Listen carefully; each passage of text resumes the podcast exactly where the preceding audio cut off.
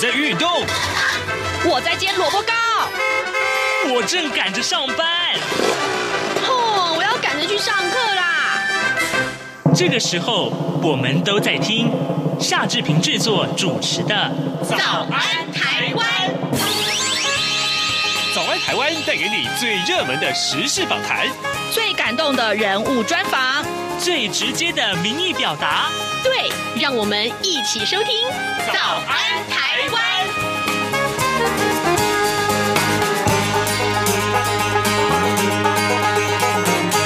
早安，台湾！我是夏志平。今天是二零二一年的四月十六号，星期五。今天呢，志平要在节目中播出的访谈单元是由宛如他为大家直播的。嗯，探讨的这个话题其实很有趣啊，就是在看见一九五零年代台湾的电影审查制度。这是因为呢，有一个这个呃剪出来的电影史啊，战后电影审查特展。待会儿呢，宛如要为您进行这样的报道，他呢。要访问策策展人来介绍这个展。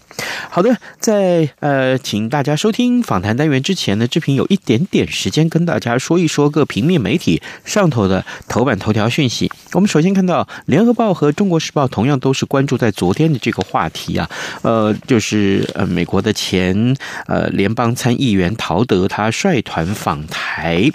那么《联合报》的内文是提到了蔡英文总统昨天在总统府里面接见了这位来自美国的访宾，他主动提到了来中国大陆频繁的派遣军舰、军机呢，在台湾周边的海域和空域进行呃军事活动，呃，改变了印太区域的现状，也威胁到区域的和平稳定。此外呢，蔡英文总统也期望啊，也希望尽快的重启台美 TIFA，也就是贸易暨投资架构协定的谈判。而陶德在致辞的时候，他则是说，大家之后啊就会发现，拜登政府是可靠。out 而且是值得信赖的政府和朋友，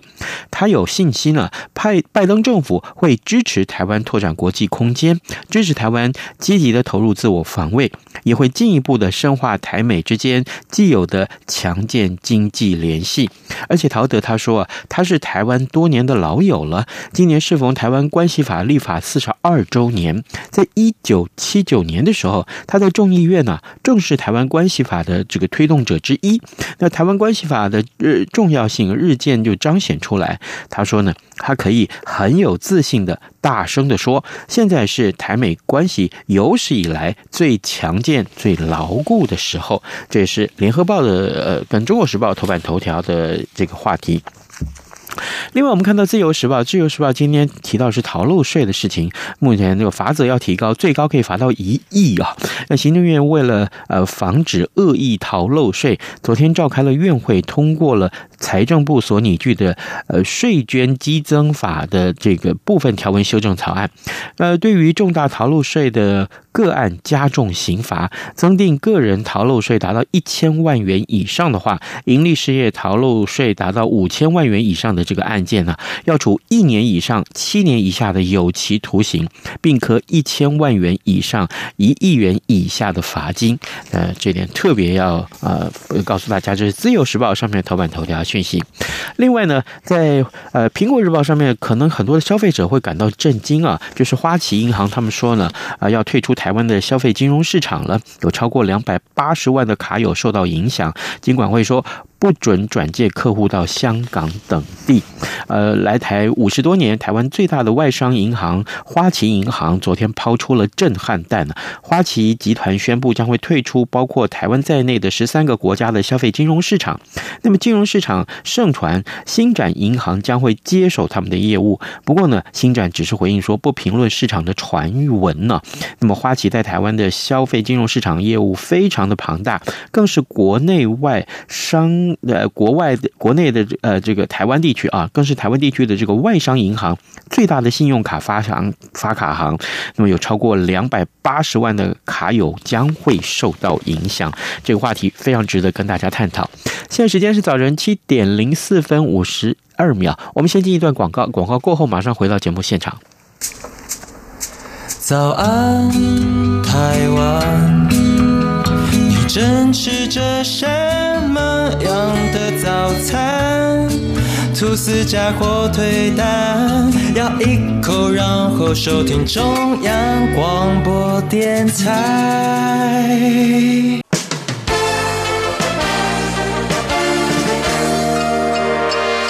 早安，笔记本。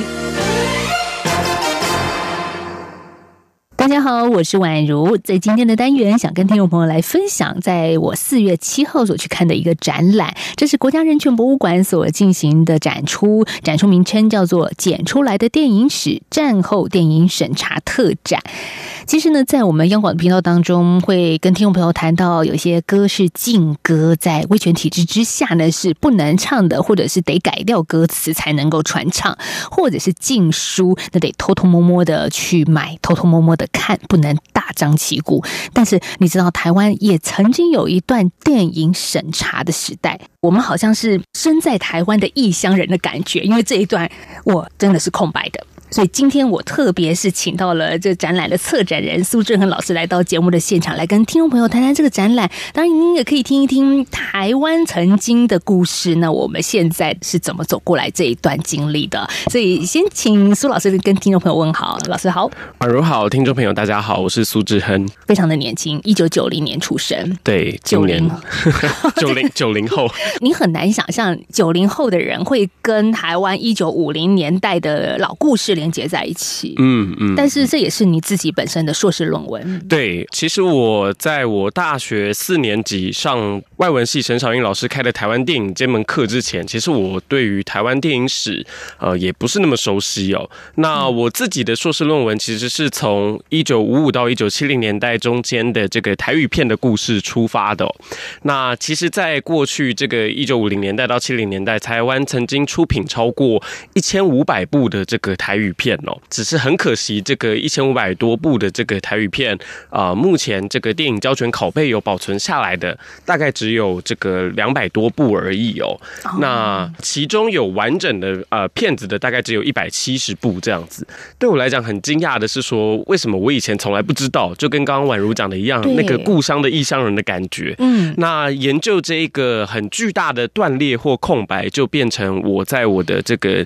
呃念社会学的过程当中，决定把它当做我硕士论文题目的这个原因哦，那也就开始投身去研究这个战后国民党政府的这个语言政治啊，如何去影响到这个电影产业发展的这个历程哦。那也是因为这样子，所以啊，今年才会受邀策划这一档这个关于战后电影审查的这个剪出来的电影史特展。会不会有很多的经验在其中呢？我我自己幻想当中，你好像在挖宝一样的感觉，寻宝吗？对啊，而且我觉得这这背后有一些 蛮有趣的故事哦，就在于说你很难想象这个二三十年后的年轻人，呃，不知道张惠妹或周杰伦或蔡依林是谁。我们现在就完全忘记二三十年前这个最红的这些台语片女明星，像是白兰啊、金梅啊，或是男明星杨明这些名字，我想宛如应该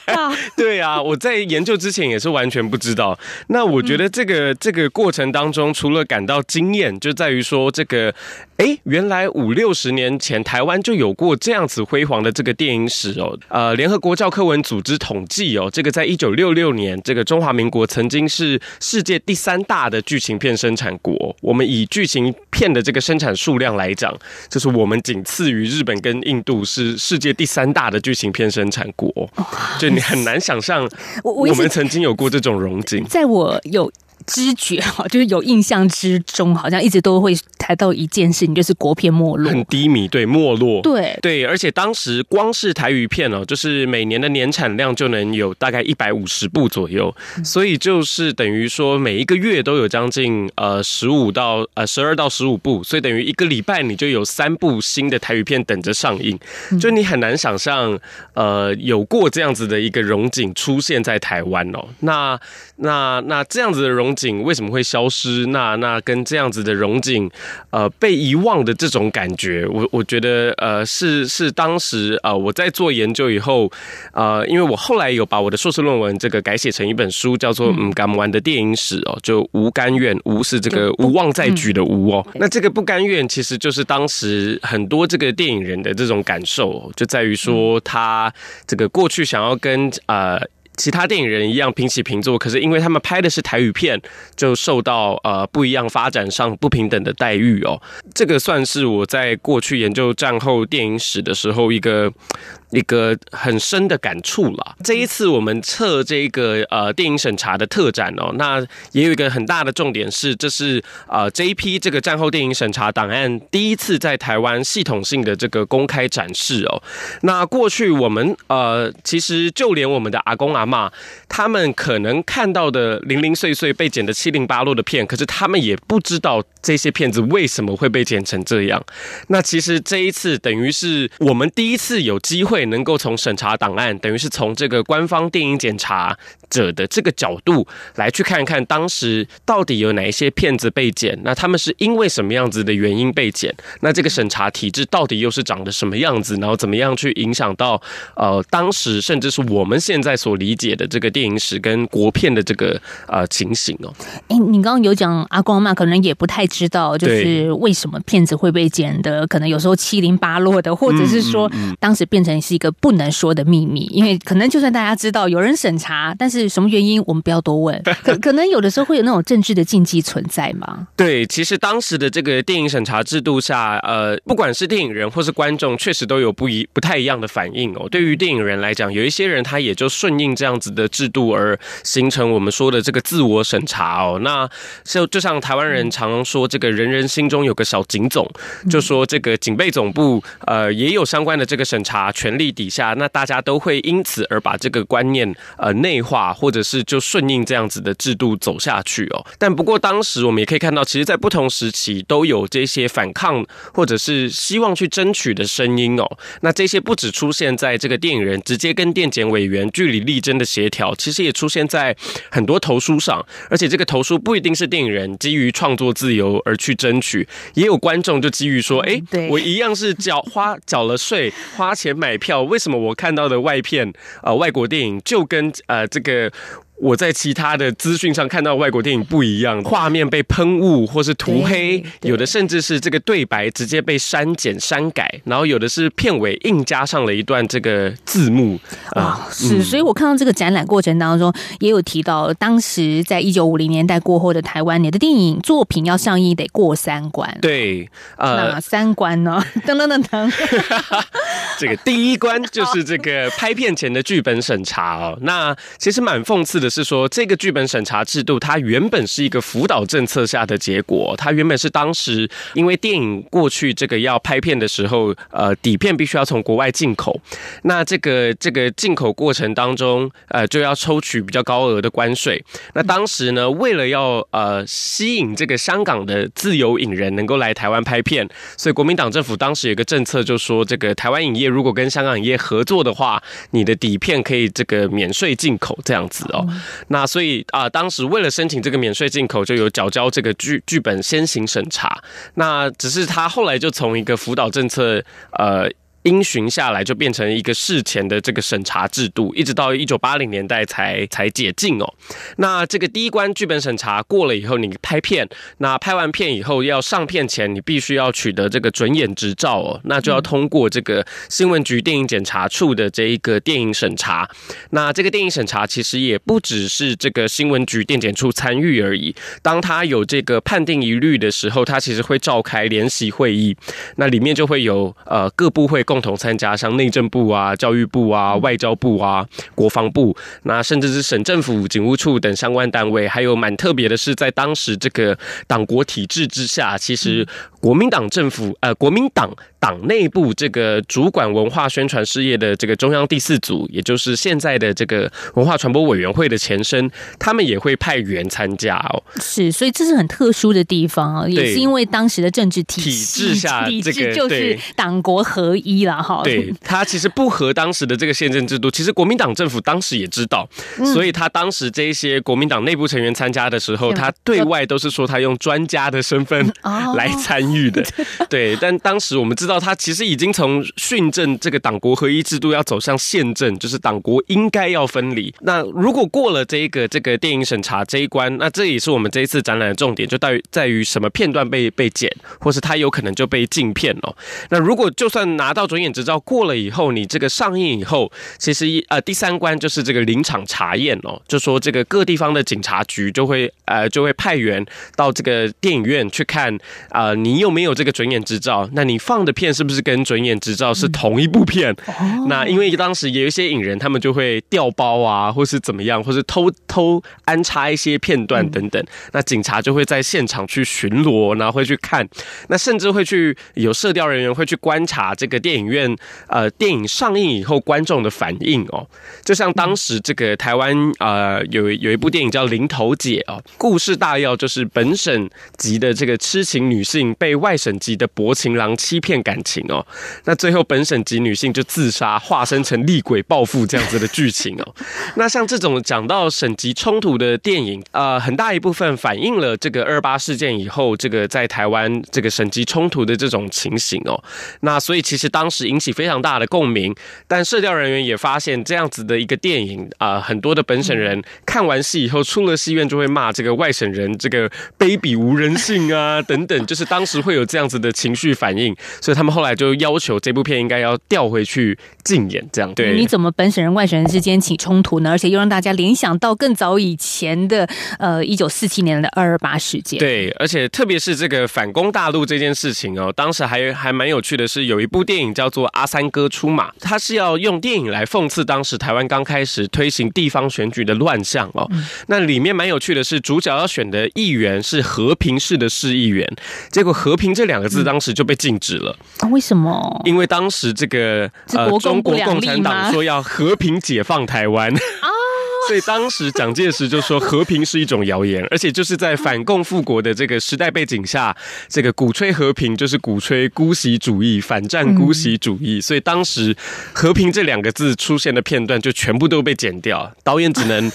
改把和平改成延平，然后重拍这样子。所以这就是当时很多很荒谬的这个时代现象。嗯，当我在展览里面看到这个。电影片检查标准，譬如说侮辱本国元首者，哦，这个可以理解嘛？你总不能侮辱当时的蒋介石嘛，哈、嗯，哦，煽动内乱者，这更糟糕了。你在路上随便讲一句话就不得了了，何况你把它拍成电影呢？嗯，其实这些内容。都还蛮能回到当时的历史脉络之下可理解，但是有没有你自己在现在我们再来看会觉得很 很荒谬的事情？呃，像是它这个电影片检查标准，它其实主要有四大款哦。第一大款就是像刚刚说的这个损害中华民国利益或民族尊严哦。嗯。那第二大款就是破坏公共秩序。那第三大款是妨害善良风俗，然后最后是这个提倡迷信邪说。那其实呃这些规则如果我乍看之下好像都蛮合理的，但因为它都其实它的细项写的非常模糊哦，像是什么表现鬼怪或灵魂出现者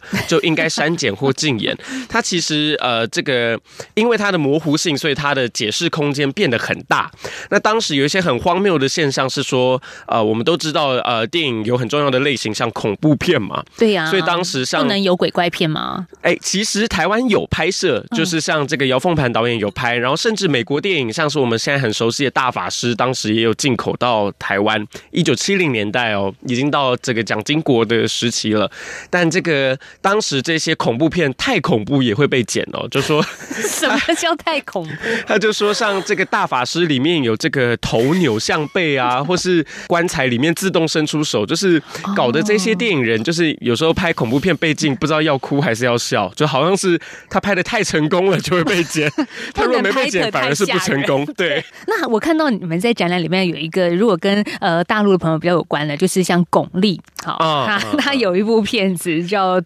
赌侠》吗？对，这是周星驰的这个电影，红极一时啊！我几乎每部片都爱看，就是周星驰的电影。然后有一部呢是呃《赌侠二》。之上海滩赌圣，因为原版女主角是巩俐，所以她当时还是中国中国籍，所以就违反了当时这个还没有开放这个中国影人呃呃电影能够来台湾放映的这些制度，所以当时其实香港影人特别为了台湾市场，找了这个台湾女星方季韦拍了一个台湾版本的《赌侠二》嘛。所以对对，对所以也反映出当时的这个氛围，就是哎，为了这样子的一个制度，所以要拍两个版本。对，那想看巩俐的话，可能在台湾你是看不到的。对，要到后来这个解禁以后，九零年代以后解禁。可是这个我们刚谈的是一九九零年代，就是你我都已经出生的时候的事情哎。嗯嗯，嗯，没有想到竟然这样子可以延展到这么久，所以电影审查这件事情到什么时候才暂告一段落？嗯嗯嗯、其实呃，很讽刺的是，呃，像是这个美国电影这个发条橘子，它其实一直到两千年，甚至到政党轮替以后，它都因为这个呃电影的相关题材而被。规定不得以限制级上映，也就是直接禁演的这个意思哦。因为它比限制级更限制级的意思。对，他们认为它比限制级，超过那个等级。对对对对对对，所以他们就直接呃，因为现在的分级制度还是规定，你如果没有取得分级的话，你是不得上映的。那电影审查的相关法规制度，在台湾正式的从法律明文上删除，其实是要到二零一五年电影法三读通过，才完全在法规上删。除哦，那所以。其实，在这个这这也是台湾在等于是民主化过程的时候，这个很渐进的一一一面啦。就说我们的民主化不是像柏林围墙，对，不是像柏林围墙倒塌有一个很戏剧性的一刻。其实，就连在一九八七年解严以后，我们的这个电影审查制度还是一直有在呃持续的进行过，哎，进行当中哦。只是当然，它的这个标准有随着这个电检委员开放社会人士参与，有随着分级制度的实施，然后。然后有越来越宽松，但但是其实整个的这个镜片史，至少到两千年都还有过镜片存在。那法律明文上是到二零一五年才真的呃去除在这一个我们的这个电影法相关规定当中。嗯，但是现在的一个分级制度，它的。构思的概念出发点也跟当时威权体制之下是截然不同了。现在比较是一个保障我们的阅听人的一个角色。对，目前主要是基于呃，像电影呃电影分级或是任何出版品分级相关制度，是在这个儿童及少年权利呃权益保护法这儿少保护的这个观念下，才去推行的哦。没错。但是这个台湾目前的这个呃在电影上面的这个分级制度规定，其实跟其他国家的分级制度规定。还是有点不太一样哦。我们比较不是自律分级，然后是呃分级作为一种建议哦。其他国家比较是这样的形式，台湾还是比较是这种强制性的呃规定，你一定要取得分级才可以上映。那你的这个分级规定在各戏院也是要严格遵守哦。所以二零一五年后，我们虽然有了改变，但是接下来可能还有一些空间了，还可以再做调整。对对对，确实。嗯，我们在今天节目访问到的是剪出来的电影史战后电影审查特展的策展人苏志恒老师，嗯，其实今天请苏老师来呢，也跟大家很重要的是回顾一下，在台湾一九五零年代过后，我们有很多在威权体制之下的言论不自由的实际案例。嗯嗯，台湾曾经有这么一段电影发展史，可能是比较不熟悉的。嗯，但是我们刚刚讲那么多，像我刚刚觉得印象最深刻的是哪一段呢？就是在早期我们威权体制之下，这个电影能不能播，或者该剪哪个片段得经过国民党这一边的专家审定。那我我想到，其实现在中国有一个叫什么中国国家广电总局，哈，它也会进行这样子类似的审查工作。就、是、我我现在在看到这个历史的前后呼应是很有感的，因为我们已经走过来，虽然不尽完美，但是已经至少不是一个政治审查了。嗯，可是很多的国家地区，有些导演他拍了部片子之后，嗯，可能就永远。消失。了，对，但是他为了他的理念，他就是要把它拍出去，就算不能在他当地的国家播出，嗯，对，其实这样的现象，嗯、这也是呃，台湾拥有这样子的一个自由多元的创作环境，在亚洲非常可贵的一件呃事情哦，就像是呃，我们去年金马奖这个最佳新导演的颁给了这个啊、呃、马来西亚的电影《南巫》，那其实这一部片在马来西亚，它就是有。呃，许多片段是被审查而没办法以完整版本在马来西亚上映哦。那只有在台湾你可以看到一个完整的电影版本。这我我想这个就是，嗯，之所以我们我们我们现在要更珍惜这样子的一个自由民主的这个创作环境这么重要的一个原因哦，就在于说，其实它真的是影响到不同世代甚至是不同国家的这个创作者的一个一个发挥的空间跟观影者的这个集体记忆哦。那那我们这一次在这个展览的最后，其实也放了一部五分钟的短片，是郑有杰导演在二零一一年的时候拍的这个《潜规则》哦。嗯，各位现在如果在这个 YouTube 或是在一些影音平台上，应该也可以看得到导演直接上传的版本。他其实讲的就是大概九年、十年前拍的哦。那当时这个台湾电影人。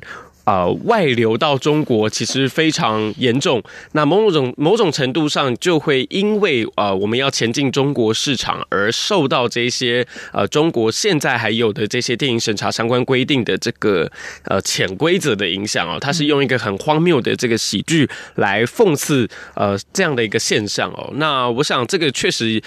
呃，像这样子的这一个呃言论不自由的现象，其实到现在都还影响着我们的我我们的日常生活。所以，我们现在呃怎么样再去思考所谓的言论自由这件事情？它的压制的来源可能不是来自于我们自己国家的这个审查制度，它可能是来自于其他国家的这个呃市场诱惑下的这些审查制度的潜规则。它也可能来自于是像我们呃我们我们现在常用的 Facebook 或是 YouTube 平台上面。呃，像 YouTube 的黄标或是相关的一些规定，其实这些呃，等于是变相的成为我们现在呃在思考言论自由的时候的一个新的课题。嗯，所以看起来。我们是有言论自由，是有创作的空间，但是遇到了很多现实状态，它还是会有条条框框的存在的。嗯、这个是还是一样是存在，你你还是会做一些自我审查嘛？嗯嗯。但那我觉得对民众来说，或对观影者来说，或者是对这个世代来说，你会发现，就是以台湾走过来的经验，有些事情被剥夺了，因为我这个世代，我怎么样我都看不到。我我们如果再回到台湾一九五零年代之后，嗯嗯，那些事情是我永远看不见也不知道的一个言论出口的空间。嗯，我我觉得现在在回顾这样子的审查制度，其实是蛮重要的哦，因为呃，很多时候我们常常不知道，呃，我们过去到底哪一些东西被剪了。那哪一些东西现在还影响到我们的想法哦？那我举个例子来讲，呃，就以语言这件事情来讲好了。呃，在我成长的年代，我们想到国片这两个字哦，或者是我们在电视的电影台上面看到的国片，常常都是配上了这个标准国语的这个国片哦。对，好像这个所谓的国片就应该要是长这个样子，然后要还有军教片那一种，对，还有政宣片、对，政治宣传片，或是柯俊雄主演的 这个军教片。我一直以为柯俊雄讲话就是那个。声音对，很多人这个看到柯俊雄后来选立委的时候都很惊讶，就听到他的台湾国语的时候都很惊讶，就想说，哎，原来他讲话 台湾国语这么严重。我觉得是某种程度上，其实这就是当时的这个国语运动带来的某一种限制哦，就是当这个呃台语片受到压抑而消失以后，这个在彩色国语片时期，其实呃我们在推行国语运动的情况下，其实我们很强调，或者是我们印象当中的国片就要是长得是这个样子，而且听觉上听起来。来就要是这个样子。那其实这样子的这个国语运动，呃，也影响到当时呃电影技术的相关发展哦。就像是当时呃全世界各国都已经在开始呃推行同步录音技术，等于是你拍摄现场直接收音的技术的时候，台湾其实当时就因为我们因为。电影都要配上这些标准国语，所以我们的同步录音技术非常晚才呃在新电影的时候才有人开发。我们的第一部这个全片同步录音的彩色剧情长片是一九八九年侯孝贤拍《悲情城市》的时候，他才是全片这个同步录音哦。当我们没有去做研究或是不知道这段历史的时候，我们常不知道为什么台湾的发展会是长得是这个样子的。所以这也是呃这一次展览一个格外重要的原因，就在于我们。把这样的一个电影审查的档案的史料，呃，在文化部影视局的支持底下，我们把它开放。那也希望有更多的这个研究者，或者是创作者，或是一般大众有兴趣的，其实都可以上这个机关档案目录查询网查询这些电影的相关镜片档案或者审查档案的这个申请。所以今天的节目跟大家来介绍的是现在正在台湾展出的《剪出来的电影史：战后电影审查特展》，真的让宛如在上个礼拜去看过非常惊艳的一个展览。今天也跟跟所有听众朋友一起来分享，同时我们也今天谢谢策展人苏志恒老师来到我们的节目现场，谢谢，谢谢宛如，谢谢各位听众朋友。早安，暴马仔。好的，今天节目最后呢，志平也要祝大家有愉快的周末啊，同时也提醒大家，今天有很多很棒的这个新闻，像比如说台股昨天站上了一万七千点了，今天到底台北股市有什么样的影响或者是走势呢？欢迎大家上到央广的网站来一起关心，同时呢，也祝您有愉快的周末啊！哎，那我们下个礼拜一再见喽，拜拜。